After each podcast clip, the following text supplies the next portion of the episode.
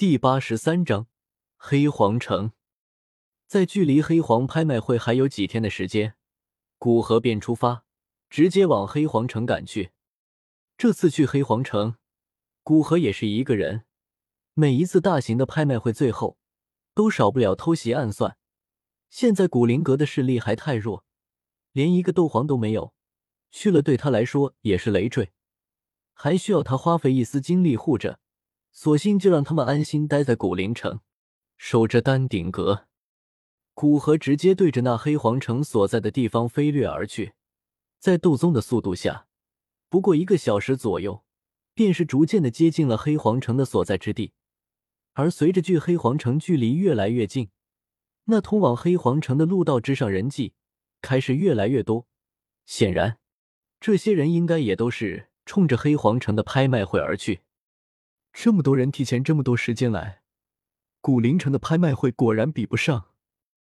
看着那许许多多赶往黑皇城的人，古河感叹道：“当然，虽然赶去的人很多，但其中也有一些不和谐之处，那便是人多了，冲突也自然而起。就眼下，古河便看见下方便有三四处争斗在发生。对于此，古河也只能说不愧是黑角域。”特色便是混乱。如此过来将近一个小时，一座巨大的城市轮廓若隐若现的出现在了古河视野尽头。古河看着远处那高耸如云的城墙，眼中闪过一抹赞叹之色。黑皇城的确如其名般，当地起那个“皇”字，绵延到视线尽头的漆黑色城墙，泛着一股冷冰冰的味道。城墙表面覆盖着一层颇为罕见的黑晶石。用这种材料锁住的城墙，有着反弹一些攻击的奇效，而且可以使那黑色城墙宛如镜子般反射出淡淡光芒，既美观，防御力也不错，算是一个很不错的铸造城墙之物。但这东西也颇为稀少，而这黑皇宗能够用它来铺满一座城墙，单是这个气魄，整个黑角域也没有几个。因为你不知道你今天辛苦铸造的城市。明天还属不属于你？有那些金币，还不如多买几个丹药或更高等级的功法提升实力。而这才是黑角域的常态。今朝有酒今朝醉，哪管明天去哪睡？飞行到城门上空，降落下来，不管因为他的出场而陷入惊骇的人，径直对着那大门之处的一扇子门走去。还未等古河接近，一道苍老笑声。便从里面传来，原来是古阁主，请。只见一名手中持着烟杆的黄袍老者缓步走出，然后引着古河往里走去。古河点点头，对于黄袍老者知道自己的身份并不感到奇怪，倒不如说，如果这种专门给强者通过的方便之门，守门之人连黑角域的成名强者都不知道，那才会让他惊讶呢。想必您也是冲着黑皇城拍卖会来的吧？一边引路，黄袍老者一边笑着问道。自然，古河平淡的点点头。黄袍老者从纳戒中取出一块金色腰牌，递与古河，含笑道：“古阁主，这是黑皇令，只要您拿着这令牌前往城中心的黑皇阁，便是会有专人为您安排歇息之所，而不要自己去寻找。”闻言，古河点点头，倒是顺手接了过来，冲着黄袍老者微微一笑，道了声多谢，然后缓步走进紫门之内。在古河进去之后，城门口那一群排成一条人龙的队伍放出豁然响起，居然是新崛起的古灵阁阁主！没想到古阁主居然突破了斗皇级别，成为了斗宗。毕竟有着斗皇作为仆人。不知道是来自大陆的哪个大势力。听说古灵阁主与黑榜第一、第二发生冲突，不知道几人什么时候又会斗起来。哈哈哈！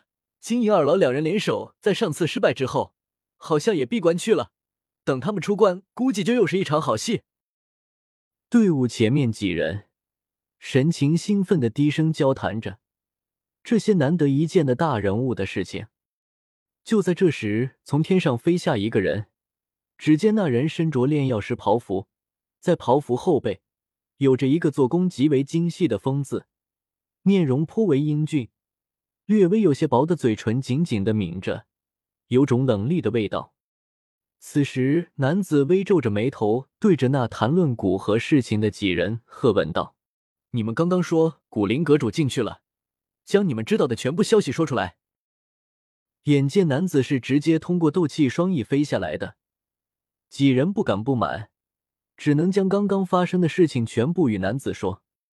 男子点点头，没有多说什么，转身便直接向着子门走去，心内思忖道：“果然。”那古灵阁主突破到斗宗，没想到未突破斗宗之前，他便能炼制破宗丹，炼药术应该是六品顶峰。现在突破斗宗，炼药术想必更加高了。风雷阁真是磨磨唧唧的，都几个月了，调查一个人都还没有完。如果结果早出，我也不至于被动的等到现在。古灵阁主都突破斗宗了。想着，脚步不停的往那子门行去。药皇，这边请。没想到今天竟然有两个贵客临门，实在是我的荣幸。黄袍老者在男子刚到子门之前，便笑着出来迎接。古灵阁主的确算是贵客。韩风点点头，虽然由于异火的原因，对古灵阁主有着敌意，但是其一身修为和炼药术还是很不错的。您两位作为黑角域唯二的六品炼药师，都是贵客，能来参加我们黑皇拍卖会，实在是我们黑皇宗莫大的荣幸。老者轻抚胡须，和缓道：“黑皇拍卖会作为黑角域顶级的拍卖会，如果不来参加，那才会心中遗憾呢。”寒风摇摇头，对老者的奉承并不放在心上。说起来，黑皇宗的宗主闭关几年时间，应该也突破斗宗了。不知道能不能花费一些代价请他出手，送入子门。老者将金色的令牌拿出，并将功能说清楚，递给韩风。韩风想了想，最终决定去探探古灵阁主的口风，便将令牌手下，进入城内。